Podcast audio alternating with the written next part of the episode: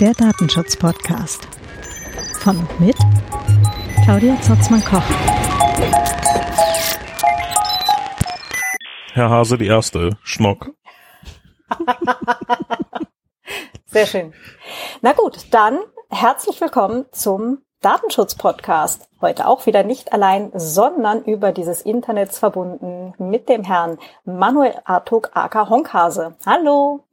Hallo. Ähm, ja, auch wieder hier die große Inhaltswarnung vorneweg. Wenn ihr gerade mit den Themen Krieg, Zerstörung etc. nicht gut umgehen könnt, schaltet bitte diese Aufnahme, äh, nicht die Aufnahme, sondern diese Podcast-Folge an dieser Stelle schon wieder aus. Denn äh, wir reden hier heute über ähm, ja, Krieg, über ähm, kritische Infrastruktur da drin, aber auch darüber, was wir denn alle tun können, um tatsächlich irgendwie hilfreich zu sein. Genau, und ich finde es schon mal sehr, sehr positiv, dass es Dinge gibt, äh, die wir tun können. Ähm, aber dazu gleich. Äh, Manuel, erzähl uns doch gerade mal, was ist eigentlich dieses Kritis? Ja, was ist Kritis? Ähm, also eine Gesellschaft kann halt nicht ohne Strom oder Trinkwasser funktionieren, das ist undenkbar. Und äh, dieses und auch andere ähm, kritische Infrastrukturen oder kritische Dienstleistungen, die da erbracht werden, also Wasser, Strom, Ernährungsversorgung etc., werden sozusagen als selbstverständlich erachtet. Aber es sind unverzichtbare Grundlagen der Gesellschaft, äh, die man braucht, um ein Gemeinwohl zu haben, um ein Zusammenleben zu haben, um keine Bedrohung der, der äh, Leben sozusagen zu haben. Und das alles wird äh, kritische Infrastrukturen genannt. Und in Deutschland äh, gibt es eine formale Definition vom äh, Bundesamt für Sicherheit in der Informationstechnik, BSI, im, im BSI-Gesetz. Und da sind eben ähm, acht Sektoren äh, benannt, in denen die einzelnen Branchen sind, also sowas wie Sektor Energie, Sektor Wasser und so weiter. Und dann gibt's noch zusätzlich zwei weitere, die bundesweit auch noch definiert wurden. Das ist dann ähm, Staat und Verwaltung, weil das eben nicht das BSI gesetzlich regeln kann, wie der Staat und die Verwaltung äh, funktionieren können. Und dann gibt's noch äh, den Sektor Medien und Kultur, ist auch ein Spezialfall, weil das landesgesetzlich äh, geregelt wird und nicht auf Bundesebene. Und du hast da wie mit zu tun genau? Ich bin äh, Berater und Prüfer kritischer Infrastrukturen. Ähm, kritische Infrastrukturen prüfe und berate ich seit äh, weit über 23 Jahren und äh, habe das äh, lange Jahre auch weltweit gemacht. Ich war also in ähm, von von Kanada, USA über ganz Europa, Israel, äh, Ukraine, äh, in Russland, also Sibirien, äh, Ural, Kasachstan, ähm, äh, wirklich überall und habe eben kritische Infrastrukturen geprüft oder eben äh, beraten und damit natürlich auch unterschiedliche Kulturen und Denkweisen und, und äh, Schutzprioritäten kennengelernt. Ähm, habe unter anderem auch für das Bundesamt äh, für Sicherheit in der Informationstechnik äh, in, ähm, in den äh, Roundtables oder Workshops gesessen, wo wir eben definiert und designt haben, wie können wir Prüfer kritischer Infrastrukturen beibringen, was sind kritische Infrastrukturen, wie müssen sie prüfen, was ist der Fokus dieser gesetzlichen Anforderungen und wie vermittelt man das pädagogisch. Das habe ich unter anderem in diesen Workshops mit anderen Beteiligten mit dem BSI gemeinsam entwickelt. Also tiefe Einblicke letztendlich auch in das, was da jetzt gerade quasi unter Panzerketten zerrollt wird. Ähm, ja, zu tiefe Einblicke. Ich habe Dinge gesehen und es gibt keinen Undo-Knopf. Also in kritischen Infrastrukturen. Ich habe ja durchaus auch äh, schon ein, ein paar Vorträge dazu gehalten, die ähm, äh, ja ähnlich fatal äh, sozusagen dann heißen. Ja, beispielsweise äh, Erlebnisse eines Kritisprüfers. Das war so mein, mein Talk zum Verarbeiten der Dinge, die man da so sieht. Ähm, oder anfangen der Pandemie nach, nach ein paar Monaten, äh, beziehungsweise besser gesagt nach einem Jahr, die Pandemie hat ja so grob, ich sag mal offiziell in Deutschland, äh, so, so im März, April begonnen. Ähm, ich war schon im Shutdown und, und Lockdown zu Hause im äh, Februar ähm, 2020, weil wir einfach schon im Dezember, Januar wussten, okay, da kommt was ganz Fieses, wir müssen jetzt für die kritischen Infrastrukturen Pandemiekonzepte nochmal überarbeiten, beraten, helfen. Und äh, ja, dann gehen wir schon mal in, in Schutzmaßnahmen, damit wir funktionsfähig sind, weil die Sicherheitsfragen natürlich dann relevant werden. Und im April, ein Jahr drauf, habe ich sozusagen das Revival gemacht, gesagt, okay, kritische Infrastrukturen in Pandemiezeiten, ähm, habe da mal erklärt, welche Herausforderungen und Probleme die haben. Ironischerweise habe ich sogar gesagt ähm, in, in diesem Vortrag, äh, was ist äh, Beschülü schlimmer als eine Krise? Genau, eine Krise in der Krise. Und das hatte ich damals dann bezogen auf sowas wie, wenn du im Krankenhaus bist und eben ähm, eine Pandemie hast, dann ist das eine Krise. Und wenn dann noch Ransomware kommt und deine Systeme verschlüsselt, dann hast du eine Krise in der Krise. Und ich habe noch so gesagt, naja, das ist ja nicht das Ende der Fahnenstange. Es könnte ja eine Krise in der Krise in der Krise kommen. Ja, wir kommen. Also denk, denk immer ans Schlimmste und dann immer noch plus eins, ja. Ähm, sei immer gewappnet und, und sorg natürlich dafür, dass selbst in einer Krise, wenn du vor die Lage gekommen bist und diese Krise halbwegs unter Kontrolle hast, kann immer noch eine weitere Krise entstehen und dich wieder aus dem Takt bringen. Und äh, naja, ich hätte halt nie gedacht, äh, dass es äh, so schlimm hässlich wird, aber im Endeffekt war äh, das Szenario virtuell gesprochen, ja, es könnte auch noch ein Krieg zusätzlich als Belastung on top kommen, ja. Hm. Ja, genau da sind wir jetzt auch angekommen. Also nicht, dass es irgendwer sich jemals wahrscheinlich hätte vorstellen, also jetzt so als, als reales Szenario irgendwie ja, hätte ja. vorstellen können.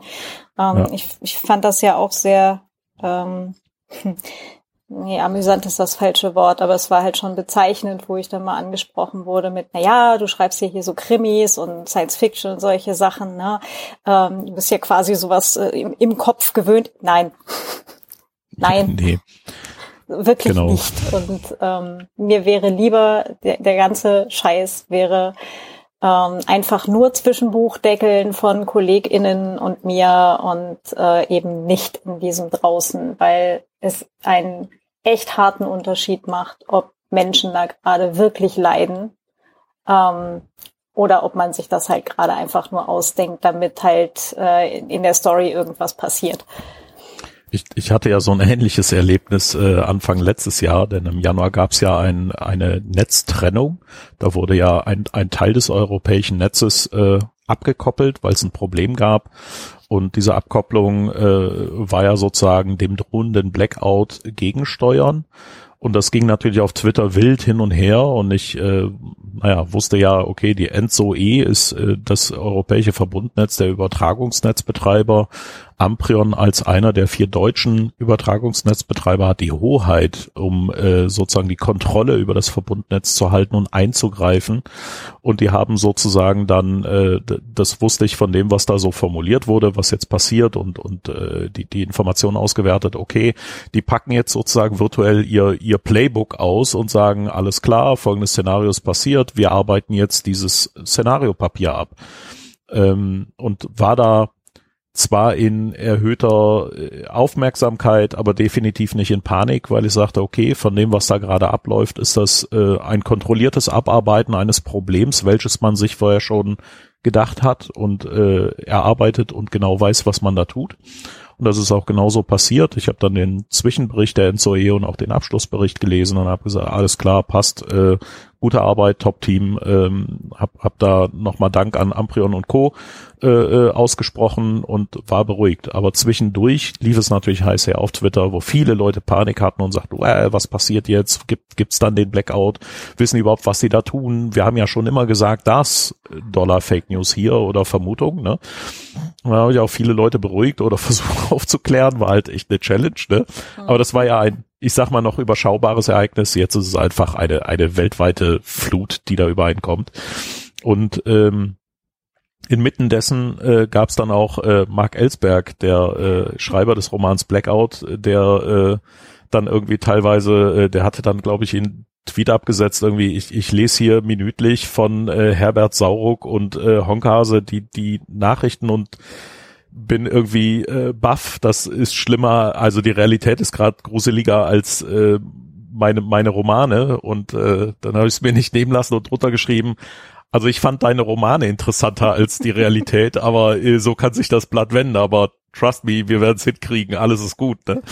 ähm, war dann auch ganz witzig äh, in, in diesem Moment äh, und ich hatte natürlich diesen, diesen Witzeffekt noch im, im, im Kopf, weil ich einfach wusste, okay, da, das läuft jetzt eigentlich kontrolliert ab, da kann, da kann nicht viel daneben gehen. Ja, und so ist es dann auch gelaufen. Man hat äh, kontrolliert die äh, Netztrennung vorgenommen, das kontrolliert wieder äh, zusammengeführt, nachdem man wusste, woran es liegt, hat jetzt Gegenmaßnahmen gegriffen äh, und äh, dann ist gut. Aber das war dasselbe Szenario wie bei dir, ne? Und äh, ja, jetzt äh, fühlte ich mich äh, nach, nach diesen ganzen Szenarien, die hier äh, geschildert werden, ja, die haben irgendwie Tschernobyl übernommen und, und so weiter, äh, musste ich einfach dran denken, so, ja, letztes Jahr war auch so eine komische Situation. Aber äh, ja, ist, ist es damals gut gegangen. Diesmal ähm, kostet es einfach sehr, sehr viele Menschenleben und äh, sicherlich auch sehr viele, ja, ähm, wie nennt man das, psychische ähm, Instabilitäten und Bedrohungen und das äh, wird in vielen, vielen Jahrzehnten sicherlich noch tief in den, in den äh, Köpfen und, und Körpern der Menschen stecken bleiben. Leider. Ja. Oh ja. Und ähm, also ne, aus, aus eigener Familiengeschichte, es betrifft ja nicht nur die Personen, die es jetzt äh, miterleben, sondern letztendlich auch ähm, alle, ähm, die da halt äh, familiär in, vielleicht auch noch in ein, zwei, drei Generationen nachkommen, ne, die dann genau, halt die genau. Geschichten genau. noch erzählt kriegen und so. Und ähm, mhm. ja, also das ist schon, äh, das ist schon auch ein sehr, sehr einschneidendes Erlebnis für, für die Menschen selbst. Tatsächlich. Es ist halt die brutale Realität, so wie sie ist, ja, un ungeschönt, unge, ähm, nicht als Roman, nicht als äh, Feature, nicht als cooles Ereignis, sondern die brutale Realität, so wie sie aussehen kann, leider. Ja. Mhm, genau, und ja. im dritten Akt wird vielleicht nicht der Hund gerettet. Das ist leider nicht so, wie man es halt in Bücher schreibt oder in Filme gießt aber wir äh, hoffen alle und arbeiten ja auch alle auf ein äh, gutes Ende hin oder ein besseres Ende hin äh, oder ein, ein schnelles Ende. Äh, kann man da nicht nichts Richtiges zu sagen, denn es sind ja schon Menschen gestorben und sterben auch weiterhin oder sind auf der Flucht und haben alles verloren, wie auch immer. Mhm. Ähm, aber wir haben ja äh, zum Ende hin äh, durchaus noch ein paar, paar Ideen und Anregungen, wie ja jeder auch mitwirken kann, dass es besser wird. Ne? Ja, genau. Ganz genau. Ähm, da fand ich auch äh, sehr, sehr äh, ermutigend, ähm, dass du den Vorschlag gemacht hast. Äh, wir können doch äh, sagen, was es alles gibt, was Menschen tun können. Das finde ich sehr gut. ja, irgendwo muss man ja auch konstruktiv bleiben und äh, ich denke ja dann auch immer an, an äh, Aussagen wie von Wau Holland, die halt auch mein Leben ganz, ganz äh, extrem geprägt haben als äh, netzaffiner Mensch, äh, nämlich zu sagen, mach doch feinen Fug statt groben Unfug und äh, diesen feinen Fug kann ich ja dann auch vermitteln, weil ich ein bisschen diese Szenarien kenne und äh, demzufolge auch mit teilweise mit Leuten besprochen habe, dann dann natürlich auch gerne äh, an andere vermitteln und sage, liebe Leute, wir können gemeinsam Folgendes tun. Ne? Hm. Sollen wir das nicht einfach gleich mal machen? Ja, können wir gerne tun. ich meine, wir können natürlich auch noch ein bisschen äh, darauf rumreiten, was alles schiefgehen kann und äh, welche kritische Infrastruktur äh, überall betroffen sein kann. Äh, Krankenhäuser etc. hattest du ja gerade schon angerissen, die jetzt vielleicht eben nicht nur schon voll sind wegen Pandemie, jetzt auch noch äh, unter Beschuss stehen, sich vielleicht noch einen Kryptotrojaner einfangen, weil irgendjemand da gerade anfängt, durch die Gegend zu cybern und vielleicht das falsche Ziel gerade getroffen hat. Ähm, genau. Ja, da, also da, da kann ich tatsächlich äh, äh, ein paar Sachen zum Besten geben und es ist sogar äh, positiv. Es ist nicht nur schlimm. Ja. Oh ja. Es ist so, dass äh, jetzt haben ja alle immer gesagt, ja, das wird ja jetzt alles äh, weggecybert und ähm, wir, wir werden den totalen Cyberwar erleben oder äh, wir werden einen Hybrid Warfare erleben, wo dann erst der ganze Cyberraum extrem ausgenutzt und missbraucht wird und anschließend äh, kommen dann sozusagen die Truppen mit mit Waffen und Bomben und äh, das ist ja hier ausgeblieben.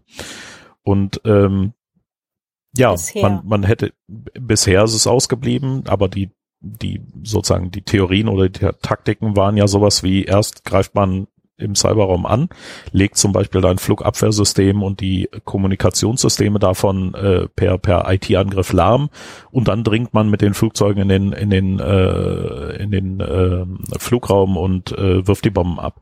Und all diese äh, coolen Szenarien für Militär sind ja gar nicht eingetreten in diesem Krieg. Ja, ähm, oder auch so dieses, ja, dann äh, klemmt man das ganze Land vom Internet ab oder greift deren kritische Infrastrukturen an und die sind dann kaputt und dann haben die eine ähm, eine Unruhe äh, intern und müssen sich um um diese Unruhe und die Bevölkerung kümmern, ähm, nennt man im, im militärischen Jargon äh, Destabilisierung der Bevölkerung von innen. Ähm, und äh, all das ist ja quasi mehr oder weniger ausgeblieben. Hm. Und warum ist das alles ausgeblieben? Ich habe so meine Theorien, ja. ähm, erstens mal, äh, ein Cyberangriff äh, ist extrem komplex und schwierig, äh, weil es eben nicht ein Ich hack mal kurz ist und auch nicht ein Ich hack mal länger, sondern ich, ich möchte ja eine, eine nachhaltige und dauerhafte Störung haben. Und nicht nur ein, ja gut, dann habe ich jetzt ein DDoS gemacht und aber zehn Minuten oder von mir aus auch drei, drei Stunden äh, die Webseite offline. Ja. Mhm wenn ich ein, ein Land komplett äh, äh, sozusagen kommunikationslos machen will, dann muss ich viele Unterseekabel gleichzeitig durchtrennen. Ähm, da die öffentlich bekannt sind, wo die Leitungen herfließen, hat man natürlich auch äh, sehr schnell kritisch beobachtet, äh, da sind russische äh, Yachten oder auch Kriegsschiffe in der Nähe dieser Kabel, die wurden da gesichtet und man hat schon pinsig drauf geguckt, was da passiert. Und hätten die die durchgetrennt, wäre ja relativ schnell klar gewesen, was los ist. Aber man sagt auch auf der anderen Seite, da man die nicht durchgetrennt hat, ähm, hat natürlich Ukraine jetzt diese Solidarisierung und, und diese, ja, ich sag mal, das Internet und die sozialen Medien werden eher von denen geführt. Ja. Mhm. Ähm, der Angriff gegen kritische Infrastrukturen, warum ist der ausgeblieben? Naja, ähm, also von den vielen Menschen auf der Welt, ne, kennen sich ja schon echt wenige wirklich gut mit IT aus. Und so richtig dran rumhacken konstruktiv äh, können ja noch weniger. Ja, das sind schon, ich sag mal, Leute, die wirklich IT-Sicherheit verstanden haben und, und äh, sichere Systeme bauen oder oder äh, kompromittieren oder oder hacken können oder äh, wirklich konzipieren und, und aufsetzen sind ja schon gefühlt die Unicorns, ja, die Einhörner, äh, die, die halt einen Seltenheitswert haben. Mhm. Aber von dieser Restmenge nimmt man dann nochmal einen kleineren Teil und sagt, und die verstehen auch äh, OT, also operationelle Technologien, sprich Industrie, Steueranlagen, Industrie, äh, Prozessleitsysteme ähm, und, und äh, SCADA-Systeme, diese ganzen Baugruppen, die eben in Produktionsumgebungen und Produktionsanlagen verwendet werden. Und das ist so eine kleine Restmenge, wenn man, wenn man eben mit den ganzen Cybermilitärs oder äh, Cyberberatern, diese, diese ganzen äh, Cyberei-Jungos da irgendwie äh, spricht, dann merkt man relativ schnell, die haben schon von IT herzlich wenig Ahnung, aber von, äh, äh von, von sozusagen OT äh, noch weniger. Und die stellen sich das immer so vor, OT ist quasi IT. S sind ja Computer und die funktionieren genauso. Und wenn man dann mal hier und da ein Windows 98 oder sowas in der alten kritischen Infrastruktur sieht, dann denken ja, ja gut, das ist ja Windows 98, das ist IT, die kann man vor allem total einfach wegcybern, weil da ist ja irgendwie äh, ein gammeliges Betriebssystem drauf, das riecht ja schon nach, äh, ne? Und äh, äh, hat Verwesungsgeruch und ist ein Zombie. Das kann man ja dann total super einfach hacken. Ähm, was sie halt nicht wissen und, und irgendwie immer vergessen oder wegdrängen, wenn sie dann ihre PowerPoint-Karaoke machen, um, um da irgendwie ihre, ihre Millionen und Milliarden abzuziehen als Rüstungsindustrie, äh, krude Sicherheitsindustrie oder wer auch immer. Ähm, du hast halt nicht nur diese Komponenten, sondern du hast oft mechanische Fallbacks oder du hast eben auch die Safety-Komponenten. Äh, Prozessleitsysteme und, und äh, Fertigungsstraßen sind in der Regel immer so konzipiert, dass man, dass Ingenieure das Primärziel haben, Safety. Ja, du willst produzieren, aber du darfst vor allem nicht äh, Menschen beschädigen. Ja, ähm, und und wenn doch, dann gibt es einen Notausschalter und der legt sofort den Strom lahm und alles unterbricht oder so. Was es nicht gibt, ist ein Cybernotausschalter. Ja, ähm, weil äh, die haben einfach nicht an, an die IT oder in der OT diese, diese Gefährdungen gedacht, äh, weil solche Systeme waren in der Vergangenheit oft so gebaut, dass die eigentlich nur lokal im Betrieb sind und lokal gesteuert werden. Da war Internet sozusagen überhaupt nicht äh, on vogue. Das kam sozusagen im Nachgang immer mehr schleichend rein. Ja, äh, man kann ja mal eine Fernwartung dahinsetzen. Dann müssen wir nicht immer 40 Minuten anreisen, weil wenn was kaputt ist, ist natürlich schnelle Reaktion wichtig. Es ist nicht so wie in der IT, dass man da 40 Minuten äh, äh, sind da ja gar nichts. Ne? Die Leute mhm. sind kompromittiert und merken das erst nach 200, 300 Tagen. Ähm, in, in, der, in, in Prozessleitsystemen kann es teilweise heißen, ich habe hier einen Druck auf einem auf einer Gasleitung und wenn dieser Druck hochgeht, äh, habe ich ungefähr 60 Sekunden Zeit zu reagieren. Ansonsten endet das in einem großen Feuerball weil es dann eine, äh, sozusagen eine Überlastung des Materials gibt. Äh, das Gas tritt aus dieser Leitung raus, weil das Metallrohr platzt und dann hast du relativ schnell eine statische Auflagerung und Funkenschlag oder was auch immer und dann äh, gibt's halt einen großen Feuerball, weil dieses ausgetretene Gas explodiert. Und wenn da äh, Tanks mit chemischen Mitteln in der Nähe sind, äh, ja, dann gibt das einen ganz großen Feuerball. Ja. Mhm.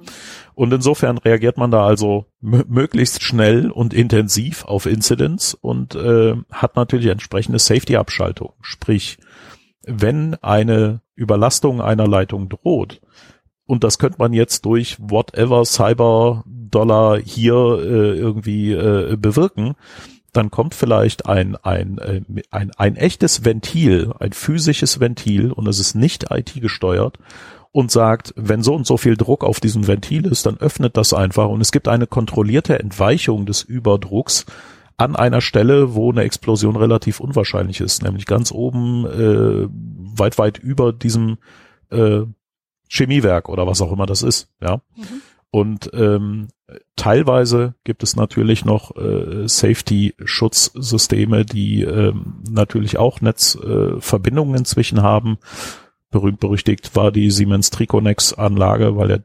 Triton-Angriff äh, sozusagen genau darauf abgezielt hat, dass dieses sogenannte Safety Instrumented System diese Schutzabschaltung eben nicht macht. Aber das sind ja ganz spezielle Einzelfälle, wo man hochkomplexe äh, Schadsoftware programmiert hat über über Monate, vielleicht sogar Jahre hinweg und der Angriff ist trotzdem ins Leere gelaufen und hat nicht funktioniert, weil man eben doch einen der vielen 12.000 Parameter nicht berücksichtigt hat. Also insofern ist ein Angriff auf kritische Infrastruktur ein hochkomplexes Ding, wenn man es dauerhaft beschädigen will und nachhaltig beschädigen will. Und wenn dann jemand wie Putin sowieso schon äh, Waffen und Bomben in ein anderes Land schickt, um, um deren Souveränität zu nehmen, ne, was ist nachhaltiger, als äh, eine Bombe auf ein Kraftwerk zu werfen, wenn ich wirklich möchte, dass dieses Kraftwerk nicht mehr funktioniert und ich die Bomben eh schon vor Ort habe. Ja. Hm. Ähm, insofern erklärt das erstmal, warum kritische Infrastrukturen ähm, tatsächlich eher durch physische Gewalt bedroht sind, aber weniger durch dieses ganze äh, Cyber-Cyber-Zeugs. Und dass das eben alles andere als trivial ist und wir gute Hoffnung haben, dass es eben so komplex ist, dass diese ganzen äh, Beamten, äh, die man Beamte äh, größtenteils sind oder Staatsdiener äh, im Militär oder in den Geheimdiensten, äh, das schlichtweg nicht mal ebenso machen können. Ja. Das ist die positive Meldung daran. Ich wollte gerade sagen, das klingt jetzt grundsätzlich gar nicht völlig schlecht. Also ähm, genau. Ja. Hurra! Wir haben doch ja. tatsächlich eine gute Nachricht gefunden. Also man könnte jetzt natürlich noch ein Sahnehäubchen oben draufsetzen und sagen, äh, jetzt speziell Deutschland zum Beispiel ist äh, an, an manchen Stellen besonders gut geschützt, denn Putin müsste diese Datenpakete, um, um die Infrastruktur wirklich erfolgreich anzugreifen, ja noch persönlich vorbeibringen, weil die Netzabdeckung äh, oder, oder die äh, Internetzugang und, und Funkabdeckung so miserabel ist, naja, mu muss er halt persönlich hinkarren, damit das irgendwie einen Effekt hat, ja. ist halt schwierig, ne? Ja, jede so. Brieftaube könnte da schneller sein, das ist wohl wahr. Genau, genau. Aha. Ähm, aber grundsätzlich, ähm, ne, also was du eben gerade auch angerissen hast, in dem Moment, wo halt wirklich Truppen unterwegs sind, ja, SoldatInnen mhm. unterwegs sind mit äh, schwerem Geschütz etc. pp, da ist halt auch einfach die nächste Eskalationsstufe erreicht, hm. ähm, wo, wo es dann halt vielleicht nicht unbedingt auch die beste Idee ist, da halt auch noch zwischen zu funken, wenn man, ne, also wie du auch gerade sagtest, äh, das sind alles hochspezialisierte Leute, die sich halt wirklich mit solchen Sachen dann irgendwie noch auskennen. Ähm, da, da kommt man halt äh, nicht mit, mit dem kleinen äh, Hacker einmal eins da irgendwie bei. Es ist ja nicht nur so, dass man mit dem kleinen Einmaleins da nicht beikommt, äh, sondern auch ähm, selbst wenn man dann irgendwas findet und irgendwie kaputt spielen könnte, geht das ja sehr schnell Richtung Vandalismus oder Zerstörung und nicht in einen Hack, ja. Mhm. Ähm, es gab ja auch durchaus ähm, Hacking-Meldungen in den letzten Tagen, wo ich direkt gesagt habe, hey, für Nonsens, da kann überhaupt nicht funktionieren und, und ergibt keinen Sinn. Ja, es gab die Meldung, dass äh, beispielsweise jemand von Anonymous ein äh, ein Nuklearreaktor gehackt hätte. Ja, und äh, man hat äh, dieses ähm, Reaktorkühlsystem tatsächlich die die äh, SCADA ähm, Konsole sozusagen gesehen und äh, hat dann die Baugruppen und die äh, äh, Gradtemperaturen und dergleichen gesehen ähm, auf diesem SCADA Skizzenbild und das äh, nennt sich dann HMI Human Machine Interface und dieses HMI, den Screenshot hat eben eine Anonymous-Gruppe gepostet und gesagt, hier das äh, JINR äh, Russia äh, Nuklearreaktor haben wir irgendwie gehackt und äh, sind jetzt äh, auf dieses Access Monitoring System und überhaupt und äh, wir haben wir haben das Ding beschädigt. Und es gab nur diese Grafik, also diesen Screenshot von von dem HMI. Und ich habe dann gesagt, ey, also erstmal ist das nur das Kühlungssystem und nicht der Reaktor. Zweitens ist der Reaktor normalerweise äh, per AirGap getrennt und äh, nein, den kann man nicht aus dem Internet erreichen. Das hoffe ähm, und und äh, schon gar nicht rauf und runter fahren oder so ein Quatsch. Ja, äh, das Maximum der Gefühle, was überhaupt irgendwie in manchen kritischen Infrastrukturen möglich ist, ist, dass man einen reinen Monitoring-Anguck-Ausgang hat, dass man also wirklich sagt, die Feldsensoren, das, was die messen und die Signale, die kann man nach außen bekommen und kann die sich über ein HMI eben angucken. Aber äh, einen Weg rein oder eine, eine Parametrisierungsveränderung kann man normalerweise dann nicht ausführen. Und naja, ich habe dann auch äh, gestern darunter geschrieben, naja, soweit ich in dem Screenshot sehen kann, ist das halt ein HMI äh, vom, vom äh, Wasserkühlungssystem äh, für, fürs Monitoring und da geht sonst nichts und das Ding ist sowieso online. Äh, was, sollen da genau gehackt worden sein dafür? Und welche Damage, also Beschädigungen sollen dann passiert worden sein über dieses HMI oder gibt's irgendwie was anderes? Habt ihr irgendeinen echten Beweis? Weil äh, das riecht für mich irgendwie nach, passt nicht so. Und ähm, einige Stunden später hat sich ein äh, Anonymous-Account gemeldet, der ich sag mal, wirklich authentisch zu Anonymous offenbar gehört und hat gesagt, ey, hier, das, äh, also generell nicht auf meine Frage hin und hat halt gesagt, naja, es gab irgendwie so einen Fake Anonymous Account, der hat irgendwie Fake Tweets äh, über Hacking veröffentlicht, zum Beispiel über diesen Nuklearreaktor und äh, nachdem ich ihn darauf angesprochen habe, wurde ich geblockt, aber äh, ja, passt auf Leute, viele sind Trittbrettfahrer und wollen bei dieser Op Russia irgendwie äh, den Namen Anonymous nutzen und missbrauchen und tun so als ob. Und äh, ja, lag ich offenbar nicht falsch mit meiner Annahme, wo ich sagte, ey, das passt alles nicht. Also viele dieser Geschichten sind bla, aber äh, allein, dass das kommuniziert wurde, ne, äh, hat schon sehr, sehr viele Likes bekommen und äh, ging natürlich rum. Und jetzt kann man sich natürlich die Frage stellen, das eine ist, es könnte tatsächlich Anonymous mal sein, was sowas tatsächlich schafft. Das andere ist, es könnte ein äh, Fake-Account gewesen sein von einem Trittbrettfahrer, eines, sagen wir mal, jemand, der einfach keine Ahnung hatte, wie, wie diese kritische Infrastruktur funktioniert und die irgendwie gefunden hat und eine fünf Minuten Fame-Story draus machen wollte, ja.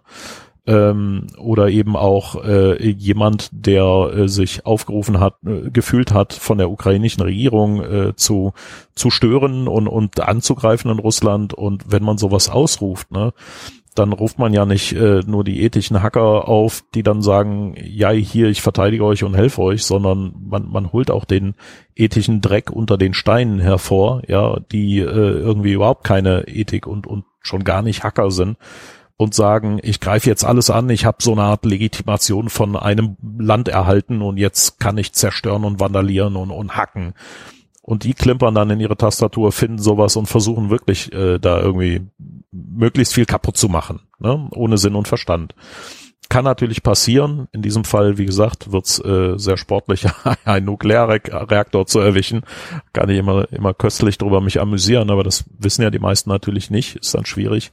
Die dritte Variante könnte sein, ähm, es war ein Nachrichtendienst, der einfach äh, diesen Account erstellt hat, dieses Bild äh, gepostet hat und gesagt hat, ja, wir machen mal äh, Propaganda, ne, Desinformationskampagnen, Panik schüren, Ja, äh, Nuklearreaktor erreicht immer Aufmerksamkeit und das Anonymous sowas hackt ist erstmal, wenn es ein russischer Geheimdienst war, schlecht für Anonymous, dann stehen die natürlich fies da ähm, wenn es ein anderer war, äh, wie, wie aus Ukraine, dann äh, mag das vielleicht äh, denen in die Hände spielen aus der Gedankentheorie, aha, Anonymous ist erfolgreich und die äh, Russen kriegen Angst. Äh, es könnte aber auch jemand ganz anders gewesen sein, ein anderer staatlicher Akteur, der gesagt hat, ich habe da so meine ganz eigenen Interessen und wenn ich das hier unter diesem Deckmantel Anonymous mache, dann spielt das meiner, äh, meiner Bevorteilung in die Hände und das äh, passt jetzt natürlich super. Das äh, kann ich sehr unauffällig da runterjubeln und bis sie das alles rausgefunden haben, ne, aber die Spuren schon längst verwischt. Ähm, digitale Forensik ist genauso kompliziert wie ähm, ja in der Kriminalistik. Ne? Da kommen kommen halt Ermittler an Tatort und ermitteln erstmal äh, alle möglichen Indizien und Spuren und äh, verfolgen die dann über Stunden, Tage, Woche, Monate, manchmal Jahre und äh, ja, leider können die auch nicht immer äh, jeden Täter ermitteln und so funktioniert das im Netz natürlich auch. Und äh, ja, bis das aufgeklärt ist, werden viele Monate oder Jahre vergehen, könnte natürlich so eine False-Flag-Operation ganz gut funktionieren. Und all diese Szenarien zeigen halt, dass es halt, äh, ich sag mal, für einen ethischen Hacker überhaupt nicht akzeptabel ist zu sagen, ey, ich hacke jetzt da aktiv mit rum und mach Dinge kaputt, sondern äh, da sollte man konstruktiv und def defensiv mithacken, ja, und nicht in, in dieser Art und Weise. Hm, auf jeden Fall. Und ähm, eine Sache, ne, gerade wenn halt irgendwo äh, Aufmerksamkeit auf irgendwas gezogen wird oder gelenkt wird, ähm, ist immer letztendlich auch die Frage, wovon lenkt es im Zweifelsfall gerade genau. ab. Na, und genau, wer hat genau. ein Interesse daran, dass gerade abgelenkt wird von? Ja. Also gilt in politischen Debatten ne, so mit, mhm. äh, wir bauschen gerade dieses oder jenes Thema in der Presse wild auf. Ne? Okay, was geht denn da gerade unterm Radar durch? Ähm, genauso eben bei jetzt diesen größeren Konfliktsituationen genauso. Genau. Und äh, ich will das jetzt natürlich nicht nur schlecht dastehen lassen. Wir wollen ja heute auch ein bisschen was Positives äh, draus gestalten. Ne? Dass Anonymous direkt gesagt hat, hier, äh, wir, wir gehen sofort in einen Cyberkrieg gegen Putin. Ja, ähm, abgesehen davon, dass Anonymous ein Kollektiv ist und kein souveräner Staat und damit nicht einen Krieg äh, sozusagen ausrufen kann, ist es aber eine Solidaritätsbekundung gegenüber äh, den Ukrainerinnen, äh, die natürlich psychologisch äh, eine, eine schöne Unterstützung ist. Ja, das ist also eher ein politisches Signal und eine Solidaritätsbekundung, die einen positiven Effekt auf die Ukrainerinnen hat, auch auf das ukrainische Militär, was natürlich sagt, jui, äh, die ganze Welt unterstützt uns, sogar die Hacker-Community oder so. Mhm. Und ähm, das darf man natürlich auch nicht unerwähnt lassen, dass es diesen, diese positiven Effekte dabei auch gibt. Alles hat zwei Seiten, ja. Und wir haben jetzt viel über die die schlechten Seiten davon gesprochen, dass so ein Hacker-Kollektiv äh, da irgendwie aktiv wird. Aber es hat natürlich auch diese positiven Seiten und die sollen nicht unerwähnt bleiben. Ja. Es ist einfach, ja, äh, schwierig. Ist, ja, es ist halt auch nichts immer so eindeutig und einfach, wie Menschen das immer gerne hätten. Wir suchen ja immer nach schönen und einfachen Lösungen, mhm. ne? Und wir genau. sind alle für dies und wir sind alle gegen jenes. So einfach ist es halt meistens nicht. Äh, also eigentlich die, einfache Antwort ist meist nicht die echte oder realistische ja. oder die, die äh, am meisten Sinn macht. Ne? Ich, ich hacke mal kurz kritisch, es klingt, klingt einfach und cool. Die Realität äh, ist leider ganz an oder was heißt leider zum Glück ganz anders. Sagen, äh, man, man kann man kann kritische Infrastrukturen eben nicht mal eben hacken. Was man aber schon sagen muss, äh, um um das auch wieder im, im Verhältnis zu lassen, kritische Infrastrukturen sind in den letzten Jahren ja sehr oft von Ransomware auch betroffen gewesen, genauso wie alle anderen Produktionsunternehmen, die äh, da sozusagen äh, spezielle VIP-Kunden von bestimmten organisierte Kriminalität, äh, Tätergruppen wurden. Mhm. Ähm, das zeigt ja, dass sie ausreichend Sicherheitslücken haben, um äh, verschlüsselt werden zu können. Aber tatsächlich gibt's ja sehr, sehr, sehr selten Fälle, wo man sagt, das wurde jetzt so dermaßen von Ransomware heimgesucht, dass sie wirklich nicht mehr produzieren konnten, äh, also als kritische Infrastruktur, Strom, Wasser oder so. Das, das passiert tatsächlich sehr, sehr selten. Und äh, in der Regel war es höchstens ein Versorgungsengpass, aber kein Versorgungsausfall. Und ähm, das zeigt eben auch, dass selbst hochspezialisierte cyberkriminelle Bandengruppen, die sich strukturiert organisieren und viele hundert Millionen Dollar pro Jahr äh, rauserpressen, ähm, eben da auch nicht trivial zum Ziel kommen, aber es äh, Sicherheitslücken in kritischen Infrastrukturen gibt und man damit auch bis zu einem gewissen Grad Schaden und Handlungsunfähigkeit äh, erreichen kann. Ne? Mhm. Ähm, und eine generelle Einordnung mal für das Gesamtszenario, die eigentlich auch, naja, übel ist, aber zumindest nicht wirklich schlecht, dass es halt deutlich besser aussieht, als es sich manchmal darstellt. Das Bundesamt für Sicherheit in der Informationstechnik des BSI in Deutschland existiert ja seit äh, etwas über 30 Jahren. In diesen 30 Jahren haben die die Alarmstufe Rot dreimal ausgerufen. Einmal vor vielen, vielen Jahren und zweimal letztes Jahr. Und zwar im März für die Sicherheitslücke Hafnium, äh, wo, wo halt Exchange-Server massiv bedroht waren und, und sehr, sehr einfach übernommen wurden. Ähm, und einmal für Log4j, das war die Sicherheitslücke in dieser äh, Protokollierungsbibliothek äh, äh, für, für Java-Programmierung, die halt einfach fast überall eingesetzt wird im Dezember. Das heißt, die haben in 30 Jahren dreimal Alarmstufe Rot ausgesprochen und zweimal letztes Jahr für diese zwei Sicherheitslücken. Und aktuell ist die Alarmstufe Orange ausgesprochen. Ja, ist es erhöhte Wahrscheinlichkeit von Angriffen.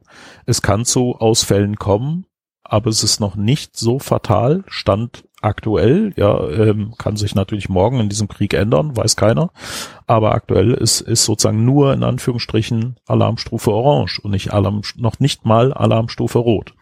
Das zeigt, glaube ich, ja, äh, also muss man ja fairerweise sagen, wenn letztes Jahr schon für zwei ranzige Sicherheitslücken Probleme ähm, rot ausgesprochen werden musste mhm. und ranzig meine ich nicht mit, ja, die waren lächerlich, sondern die waren ranzig, wie bescheuert äh, Softwareentwicklung heutzutage gemacht wird und was für Hardcore-Lücken da irgendwie entstehen können und wie dermaßen die die gesamte Wirtschaft, Industrie und kritische Infrastrukturen bedrohen. Ähm, einfach schlecht. Ja, äh, äh, sichere Softwareentwicklung ist irgendwie äh, auch so ein Unicorn, was man ganz selten findet, offenbar. Äh, aber die, diese beiden hocheklatanten Sicherheitslücken haben es auf Alarmstufe Rot geschafft. Aber die aktuelle Situation in, in Ukraine und Russland schafft es, äh, wie gesagt, nicht auf eine Alarmstufe Rot in Deutschland, sondern auf Orange. Weil man eben sagt, ja, es ist eine erhöhte Wahrscheinlichkeit, aber im Verhältnis zu allen anderen Risiken und der Normalsituation eben orange und nicht rot. Hm. Ja? Zeitpunkt der Aufnahme übrigens äh, 3. März abends. Genau. Und äh, das ist, äh, also natürlich ist es eine schlechte Meldung, aber im Schlechten noch die beste, die wir haben, weil es einfach zeigt, okay, so schlimm und fatal sieht es noch gar nicht aus, dass wir hier total die Panik schieben müssten. Äh, wir sollten natürlich aufmerksam sein und, und äh, Acht geben, ja, und es kann sich jederzeit noch, noch zum Schlimmeren äh, äh wandeln. Aber aktuell äh, sieht die Lage gar nicht so hoffnungslos fatal aus, sondern brauchbarer als ganz schlimm. Wir müssen auch nicht alles anzünden und brandroten. Und wir sind in den, eigentlich den meisten Bereichen auch tatsächlich handlungsfähig. Ja, ja, definitiv. Ja, und, ähm, ich glaube, einer der Bereiche, ähm, wo wir halt tatsächlich alle auch gut was machen können, ist das, was du gerade auch schon mehrfach genannt hattest. Ich breche es jetzt ganz kurz runter auf mhm. Fake News. Ja, also sei es eben dieser Screenshot äh, oder ähm, also wo du ja letztendlich auch äh, das Ganze hinterfragt hast, ne, mit was denn jetzt hier mit Beweisen? Ähm, das können wir natürlich auch alle tun, grundsätzlich, wenn irgendwas da fishy aussieht oder ne, wenn wenn das schon so klingt, als wären das halt äh, Trolle, die irgendwo einfach nur blöd draufkloppen und ähm, die da vielleicht sich auch irgendwo ethisch eher so im mehrfachten Kellergeschoss befinden. Genau, das ist die eine Variante. Das ist sozusagen noch die, in Anführungsstrichen, einfache Variante, weil die Trolle erkennst du natürlich sehr schnell und äh, kannst da relativ schnell rausfinden, okay, das ist fake und äh, geht weg, ja. Mhm. Aber äh, schwieriger wird's natürlich bei denen, die, ähm, ich meine, nicht umsonst sagt man ja, der, der Cyberraum wird im Wesentlichen dafür genutzt, dass man sagt, äh, Aufklärung und äh, Spionage was im Endeffekt Aufklärung ist. Also in äh, fremde Systeme eindringen oder Informationen äh, anhäufen und äh, analysieren, äh, Metadaten äh, prüfen und eben ähm, diese strukturierte Informationsgewinnung machen. Und auf der anderen Seite macht man eben dieses ganze Fake News, Propaganda äh, ähm, äh, und, und äh, dergleichen. Und dann wird es natürlich, es gibt die Plumpen, die man relativ schnell entdecken kann, aber es gibt natürlich deutlich grazilere Fake News, die sehr schwierig zu recherchieren und analysieren sind. Aber es ist trotzdem möglich und man kann erkennen, okay, Moment, hier gibt es irgendwie ein Bild von irgendwelchen Panzern, die an irgendeiner Stelle gezeigt werden, die total schlimm und krass wäre, dass die da auch schon sind. Und dann äh, recherchiert man und findet raus, äh, dieses selbe Video gibt's mit, also exakt dasselbe Video, aber dieses, die Russen haben auf ihren Panzern so äh, äh Buchstaben drauf, äh, Z oder V oder sowas für die sozusagen Gegend, in der sie eingesetzt werden sollen. Und dann sieht man dieses exakt gleiche Video ohne dieses äh, Zeichen da drauf. Das heißt, jemand hat äh, dieses russische Zeichen äh, da drauf retuschiert und dieses Video gepostet. Und wenn man natürlich entsprechend äh, gut recherchiert und analysiert, kann man eben auch feststellen, äh, warte mal, das hier ist Fake News, weil ähm, dasselbe Video gibt's ohne dieses Zeichen. Offensichtlich sind das dann ukrainische Panzer, denn die benutzen ja dieselben Modelle teilweise. Ähm, und dann äh, war das ja offensichtlich eine Fehlmeldung, dass die Russen angeblich schon an dieser Stelle sind und das durchaus Panikfalten verursachen kann oder andere Dinge. wenn man sowas, ich meine, jeder, der halbwegs recherchieren und analysieren kann, kann sowas rausfinden und nimmt sich einfach mal so eine Meldung und sagt, okay, ich gucke jetzt mal, was ist denn da dran? Ist die wirklich belastbar? Kann man das quer, quer recherchieren oder gibt's da irgendwie komische Infos? Kann solche Bilder, Texte, äh, Videos oder was auch immer äh, gegenprüfen, kann diese Information veröffentlichen, die Einschätzung veröffentlichen und in einem Peer-Reviewing und wenn es nur auf Twitter ist, irgendwie äh, verifizieren lassen. Und wenn ich selber eine falsche Information gepostet habe, dann sollte ich vielleicht auch auf die Reaktion hin, wenn es nachgewiesen ist, okay, das ist wirklich falsch, diese auch löschen, egal wie viele Likes sie bekommen hat. Ja, ich sehe an vielen Stellen, dass jemand, aber ich habe doch so viele Likes und jetzt will ich es nicht löschen, so dieses dieses Fame-Syndrom. Ne? Mhm. Wenn es halt falsch ist, wird es nicht besser dadurch. Ähm, es gibt unter wenigen Umständen, Ausnahmen, die Situation, dass man stehen lässt und darunter die Korrektur schreibt. Aber in der Regel sollte man so eine falsche Info dann löschen und äh, vielleicht nochmal neu posten und sagen, folgendes habe ich gelöscht und folgendes ist das Szenario. Also das kann jeder von uns in Anführungsstrichen und, und jede machen. Denn ähm, naja, das hängt im Endeffekt davon ab, ob und wie gut ich äh, recherchieren und analysieren kann. Oder ich tue mich einfach in eine Gruppe zusammen und sage, komm, äh, hier, wir, wir treffen uns hier abends äh, zu zehnt und, und schnappen uns da mal ein paar Infos und, und äh, suchen gemeinsam. Dann hat man einen Sinn. Diese Hoffnungslosigkeit, dass man machtlos ist und nichts tun kann, äh, ist ein bisschen weg. Und man hat einen schönen Abend mit Leuten zusammen verbracht, der nicht nur äh, sagen wir, vor dem, vor dem äh, Monitor und der Kamera äh, vor sich hin fermentieren ist und irgendwie äh, traurig sein, sondern äh, man, man hat gemeinsam konstruktiv gearbeitet und danach ein gutes Gefühl, weil man ein gutes Ergebnis produziert hat. Also mhm. insofern ist das definitiv eine Vorgehensweise, die man wählen kann, um was Gutes zu tun und auch mehr zu tun als einfach nur, aber auch wichtig, äh, sozusagen Spenden an HEORGs, also Hilfsorganisationen zu machen und ähm, aber das kann man natürlich machen und da bitte ich auch drum, äh, das ist natürlich noch einfacher, äh, einfach Geld zu schicken und zwar Geld und nicht Sachen. Äh, man kann natürlich Sachen sammeln, aber das Problem bei diesen Sachen ist, die muss man halt ins Kriegsgebiet karren. Man muss, äh, je nachdem hat man dann den Bedarf für was anderes grad und die Hilfsorganisationen können viel besser steuern äh, mit, mit Geldkäufen, was man braucht. Und äh, in der Regel spenden die Menschen ja eher sowas wie keine Ahnung, Spielzeug, Anziehsachen, sowas dergleichen. Aber vielleicht brauchen die Menschen vor Ort gerade einfach mal äh, Essen oder äh, sowas wie ein äh, Wasserfilter, der also aus schmutzigem und, und äh, bakteriell verunreinigtem Wasser äh, halbwegs trinkbares äh, Wasser macht, äh, wo man eben nicht äh, gleich irgendwie äh, Darmviren kassiert und, und alles wieder äh, ausreiert, ja. Äh, und äh, solche Tabletten oder solche Reinigungsfilter werden in der Regel nicht gespendet, aber die Heorgs müssen diese kaufen und äh, dahin bringen. Dann hilft also auch Spenden, aber eben idealerweise Geld und äh, priorisiert nachgelagert ähm, tatsächlich Sachmittel. Oder halt auch gucken, ähm, es gibt ja mittlerweile viele äh, Städte, die dann auch schon Infos rausgegeben haben, die vielleicht tatsächlich Unterkünfte äh, bereitstellen, die vielleicht tatsächlich nach ganz konkreten äh, Sachgütern auch zur Sekunde gerade suchen. Ähm, mhm. Was sich dann aber vielleicht auch wirklich täglich dann halt ändert. Also da dann auch wirklich auf die Webseite schauen, ähm, gucken, was wird aktuell gerade gebraucht, neben Geld. Ähm, genau und dann äh, ganz konkret daraufhin äh, das dann auch dahin bringen. Hm. Was, was du, also sch schön, dass du das angesprochen hast. Das bringt mich zu einem anderen Punkt, den man natürlich auch machen kann, aber das sind jetzt vielleicht nicht die große Masse da draußen, aber vielleicht der eine oder die andere.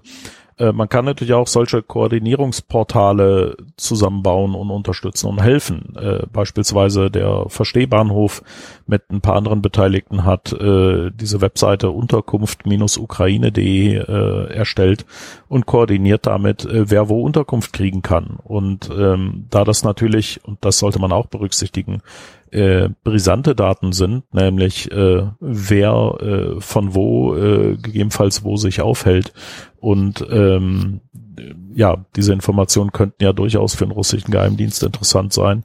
Sollte man natürlich auch gucken, nicht einfach mal ein Portal aufsetzen, oh, passt schon, ist cool, sondern äh, das Ganze auch wirklich sauber designen, sicher konzipieren und auch permanent sicher betreiben.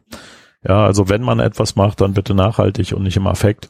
Und ähm, der, ja, der Verstehbahnhof hat äh, beispielsweise diese Seite als, als Portal koordiniert mit einigen anderen und das läuft jetzt auch und äh, hilft den Leuten, Unterkünfte zu organisieren und koordinieren. Auch eine sehr schöne ähm, Möglichkeit, äh, da Einsatz zu fahren und Menschen zu helfen. Ne?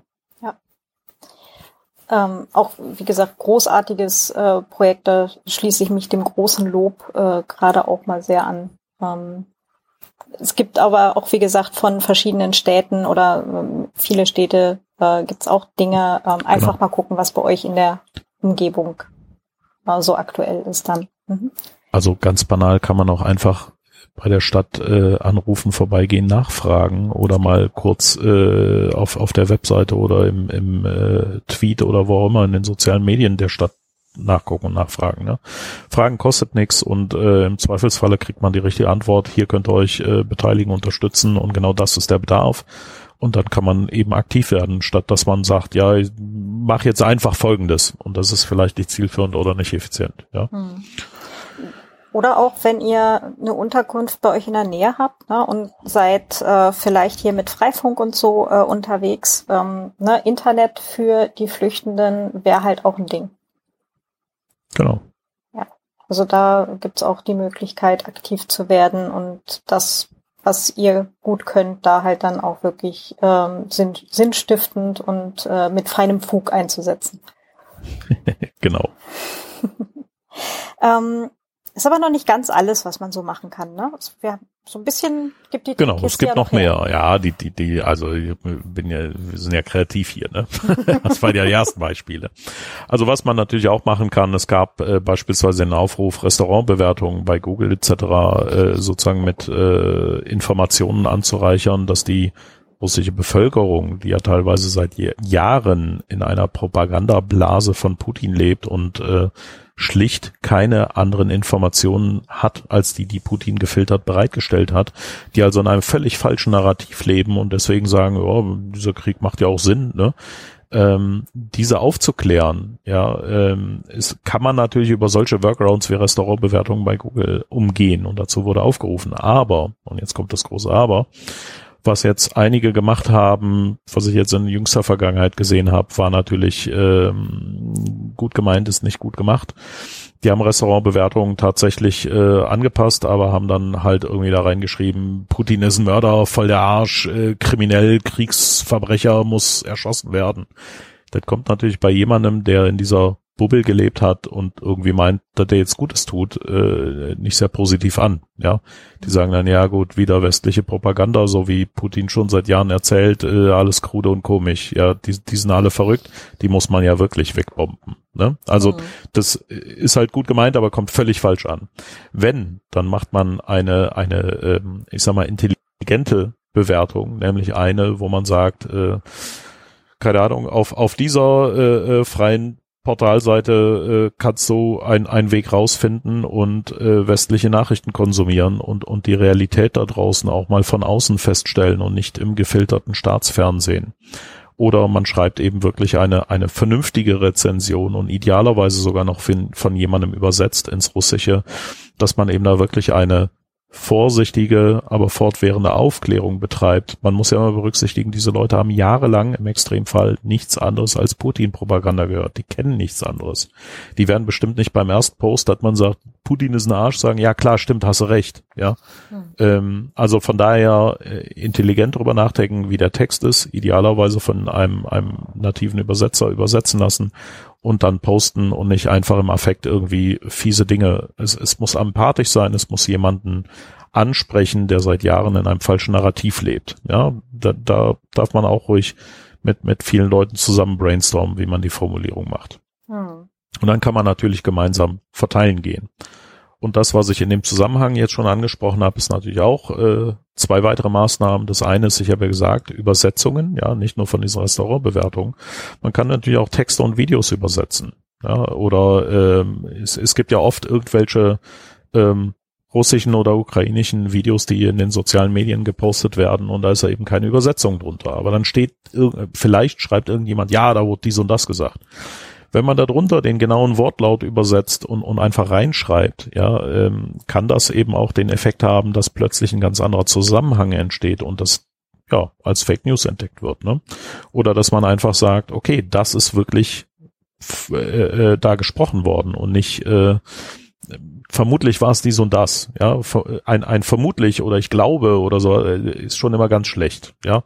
In dem Moment vielleicht einfach mal die Zeit nehmen und sagen, okay, ich, ich kann genau wissen, was das ist, hör mir das an, äh, tipp das ab und pack's drunter ähm, und dann ist es nicht, ich glaube, es war das und das, sondern die Übersetzung war folgendes.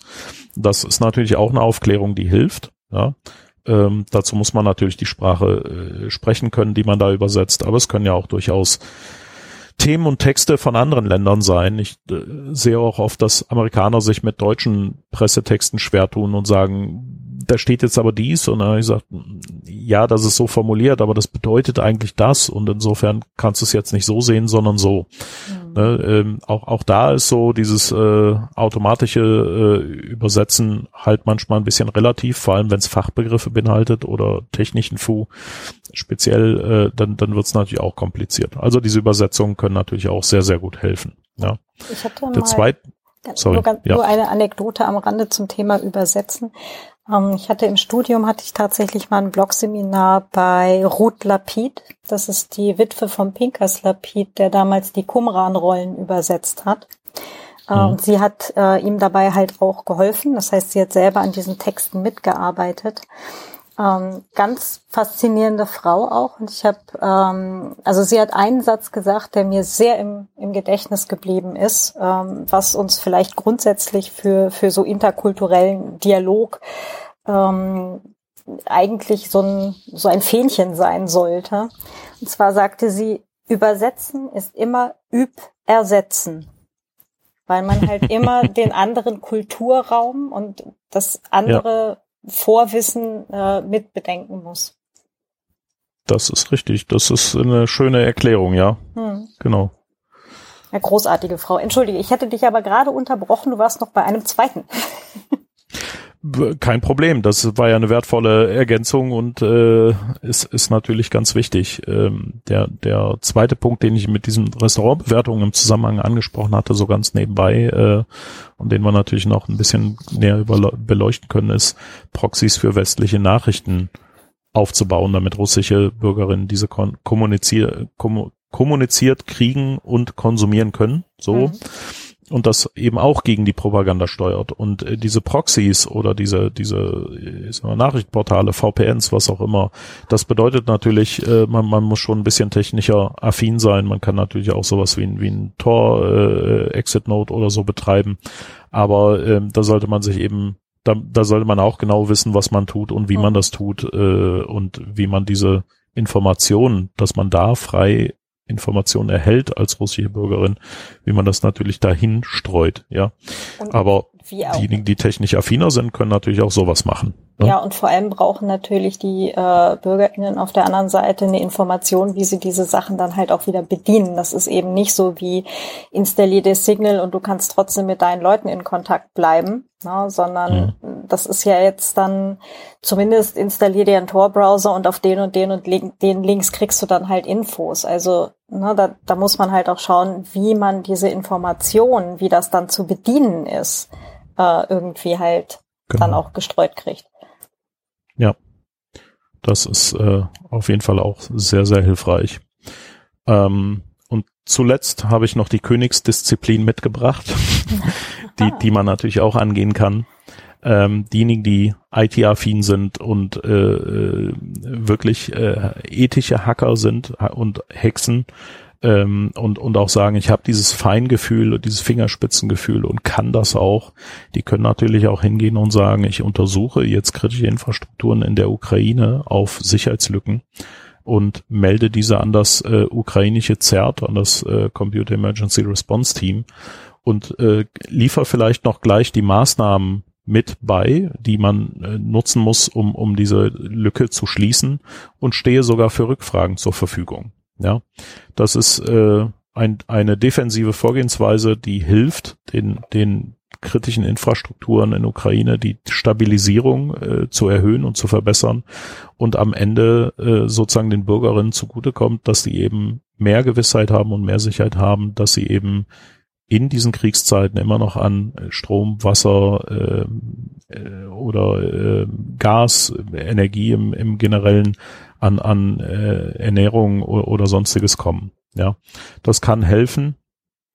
Ähm, aber das Fingerspitzengefühl muss man natürlich haben, damit man selber nicht irgendwo äh, kritische Infrastruktur stört oder kaputt macht durch äh, das, äh, ich, ich breche da jetzt ein und suche nach Sicherheitslücken, sondern vorsichtig, so wie man es als ethischer Pentester oder oder Hacker, Hackerin, äh, Hexe macht, ähm, da vorsichtig prüfen und das sofort an das ZERT äh, in Ukraine melden.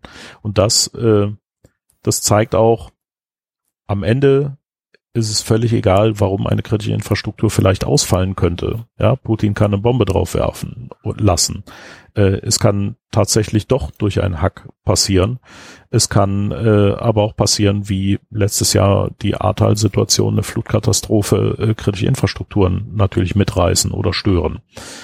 Am Ende ist es eigentlich völlig belanglos, warum kritische Infrastruktur nicht funktioniert. Wenn kein Wasser rauskommt, kommt kein Wasser raus. Punkt.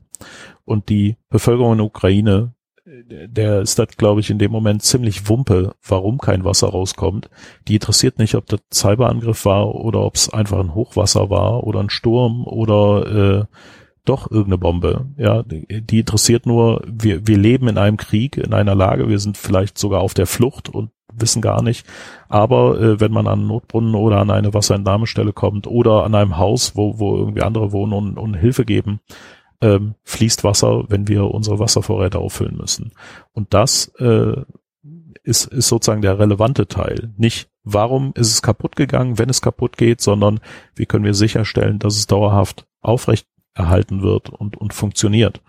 Und dafür kann man unter anderem eben diesen defensiven Teil machen und untersuchen, statt eben zu sagen, juhu, die Ukraine hat aufgerufen zu offensiven Hacks gegen Russland und jetzt äh, hacke ich hier irgendwie alles auseinander und zerstöre. Denn auch da wird die kritische Infrastruktur oder das, was man da äh, irgendwie erfolgreich schafft, ja im Wesentlichen nicht Putin und äh, sag mal seine Schergen treffen oder das Militär, die haben ihre eigene Versorgung und stellen das schon sicher. Man erwischt in der Regel die Bevölkerung und äh, auf beiden Seiten sollten die Bürgerinnen nicht leiden müssen, nicht noch mehr als sie jetzt schon leiden oder fehlgeleitet werden durch die Propaganda. Und da können wir eben über diese Maßnahmen und insbesondere auch diese letzte als als äh, Kür sozusagen äh, durchaus Gutes tun und äh, defensiv, aber eben auch ethisch hacken und nicht irgendwie zerstören und und vandalieren. Hm. Ich fand das übrigens sehr ähm, äh, dicht an Herz zerreißend, als ich ähm, gehört hatte von einem äh, deutsch-russischen äh, Verein, das ist ein Gemeinschaftsprojekt, halt ein deutsch-russisches, wo die äh, MitarbeiterInnen auf der russischen Seite quasi noch am selben Abend gefragt haben, wollt ihr uns noch haben, dürfen wir überhaupt noch mitmachen? Und das war so ein Ding, wo ich mir dachte, so, Alter, ja bitte, natürlich, weil das ganze Ding ist ja schon eine Völkerverständigung gewesen und weil halt ähm, einer da irgendwie einen etwas äh, zucken, zuckenden Finger am roten Knopf hat, heißt das ja nicht, dass ähm, halt die normalen Menschen in diesem Land, ja, ähm, die halt ohnehin schon in so Völkerverständigungsprojekten drin sind, ähm, dass die halt letztendlich genauso ticken und jetzt ähm, in Anführungsstrichen auf uns abgesehen haben oder auf die UkrainerInnen abgesehen haben, ja, sondern mhm. denen ist, die haben da auch keinen Bock drauf. Ja, also das, ähm, da muss man es denen nicht auch schwer machen. Ja, definitiv. Ja, bin ich bei dir. Ja. Ach ja, ich habe noch einen ganz kleinen Nachtrag zu den Fake News, also wirklich nur mhm. eine Fußnote. Und zwar ähm, Fake News recherchieren oder jetzt grundsätzlich ähm, Recherche heißt immer auch beide Seiten recherchieren. Genau. Denn ähm, wir, jetzt komme ich wieder mit meinem kleinen Buchwissen um die Ecke, aber wir Menschen ticken halt einfach so, dass wir die in Klammern vermeintlich schwächere Seite, dass wir denen grundsätzlich erstmal mehr Glauben schenken. So, jemand läuft blutüberströmt ins Dorf, äh, wem glauben wir der Person, die blutüberströmt ist?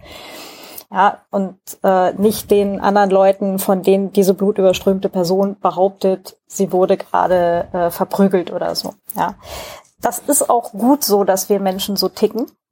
Ja, das, ähm, aber es das heißt nicht, dass wir nicht grundsätzlich trotzdem Dinge hinterfragen sollten.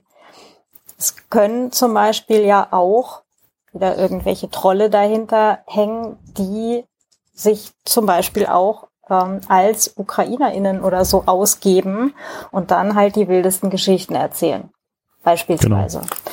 Genau. Ähm, will jetzt auch hier niemandem was unterstellen, aber der Herr Zelensky, ne, äh, ähm, der, der ukrainische Präsident, der ist Schauspieler von Beruf, bevor er Präsident wurde.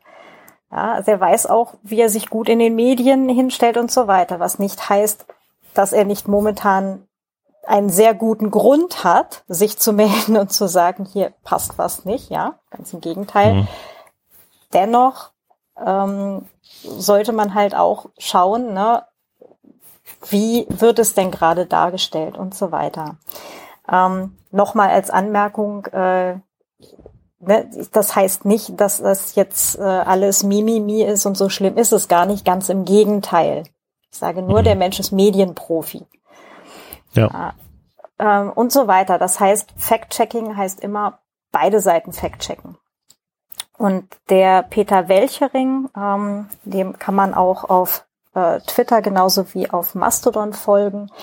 Ähm, der postet halt auch immer ganz viel zum Thema Recherche, äh, journalistische Recherche, Fake News. Der hat dazu auch einen Vortrag äh, bei der letzten Privacy Week gegeben. Ich weiß, unsere Videos sind äh, zum aktuellen Zeitpunkt, wie gesagt, 3. März abends, immer noch nicht online, weil wir da leider einen ziemlichen Flaschenhals bei, bei den Videos haben, wieder mal dieses Jahr. Ähm, aber wir arbeiten daran, dass wir gerade diese äh, kritischen Videos, ähm, also diese sehr ähm, hochinteressanten Videos, ähm, dass wir die jetzt möglichst schnell tatsächlich auch wirklich mal rausgeben. Und die Links findet ihr, sobald sie da sind, auch in den Show Notes. Cool. Ja. Haben wir noch was? Haben wir noch was Wichtiges vergessen? Ich glaube, das ist so das äh, das Wichtigste, was jetzt erstmal so als Botschaft ist, äh, ihr, ihr seid nicht machtlos und, und müsst in eurer äh, hoffnungslosen Situation irgendwie kaputt gehen, sondern äh, achtet auf euch selbst und dann äh, könnt ihr natürlich als, äh, man macht ja immer, das ist so diese Katastrophenhilfe-Prinzip, ne? Erstmal sich selbst sichern, Eigensicherung und dann anderen helfen. Das heißt, äh, wenn es euch nicht gut geht, äh, gibt es ja viele äh, Hilfestellungen ähm, im, im Netz, aber auch äh, Hinweise wie distanziert euch einfach mal von News, geht äh, mal digital detoxen und eine Runde draußen spazieren und Luft schnappen oder äh, man darf sich auch mal schlecht fühlen und mit anderen darüber reden. Das mache ich genauso. Ja, ich habe meine Peer Groups, mit denen ich über äh, all dieses rede, um das auch zu verarbeiten. Und ja, auch ich habe Angst und ich fühle mich schlecht und auch ich habe schon Tränen in den Augen gehabt und Gänsehaut ohne Ende, äh, weil das einfach echt äh, ja jeden irgendwie, der, der einen Funken Empathie besitzt, äh, einfach mitnehmen muss, das Ganze, ja. Insofern äh, achtet auf euch selbst, kümmert euch darum, äh, sucht euch Hilfe, wenn ihr diese braucht. Und wenn ihr stabil seid und es euch gut geht, dann könnt ihr äh, unsere Arbeitsanleitung hier durchackern und, und sagen, okay, jetzt rein ins Gefecht, defensiv, ethisch korrekt, äh, hack ich mit ähm, fürs Gute TM und äh, dann, dann macht das auch Sinn. Aber achtet immer als erstes auf euch selbst. Das ist ganz wichtig. Ja. Und wenn ihr nicht viel Geld habt und nicht viel Geld spenden könnt, dann ne, schaut nach, ob vielleicht auch gerade ein Schal gebraucht wird oder ein Paket Nudeln oder irgendwas. Äh, wenn, ne, wenn ihr das dahin bringt und ihr seht dann, okay, ich habe zumindest einen kleinen Teil beitragen können, ist das auch was. Ja. Genau. Na gut. Okay, ich glaube, wir haben zumindest ein paar Sachen zusammengetragen. Manuel, ganz, ganz herzlichen Dank. Da sind ganz viele wertvolle Dinge, glaube ich, die wir gerade der Hörerinnenschaft äh, hiermit dann überantworten können. Ja, danke für die Einladung und die Möglichkeit, das alles mal mit dir gemeinsam anbringen zu können im, im gemeinsamen Dialog. War doch ein schönes Setup. Das freut mich gerade sehr und ähm, ich hoffe, wir, wir machen das mal wieder zu einem äh, hoffentlich ähm, weniger einschneidenden und katastrophalen Zeitpunkt. Ja, der Zeitpunkt wird bestimmt weniger katastrophal und einschneidend, das werden wir schon sicherstellen können, aber äh, Themen, die ich adressiere, sind ja für gewöhnlich äh, irgendwas mit alles anzünden oder Brandroden. Also wird es schwierig, ein konstruktives Thema zu finden. Aber auch der Situation haben wir uns ja heute, finde ich, gut gestellt, weil du das äh, gut in diese Richtung getrieben hast und ähm, ja, dann werden wir das zu, zu diesem anderen Zeitpunkt vielleicht auch in einer solchen Form machen. Genau. Schauen wir mal. Auf jeden Fall ganz, ganz herzlichen Dank, dass du da warst und äh, allen Zuhörenden, äh, ja, äh, alles, was der Manuel gerade gesagt hat, immer auf euch selber achten und danach äh, ethisch feinen Fug betreiben. Genau. Alles klar. Dann macht's gut. Tschüss. Tschüss zusammen.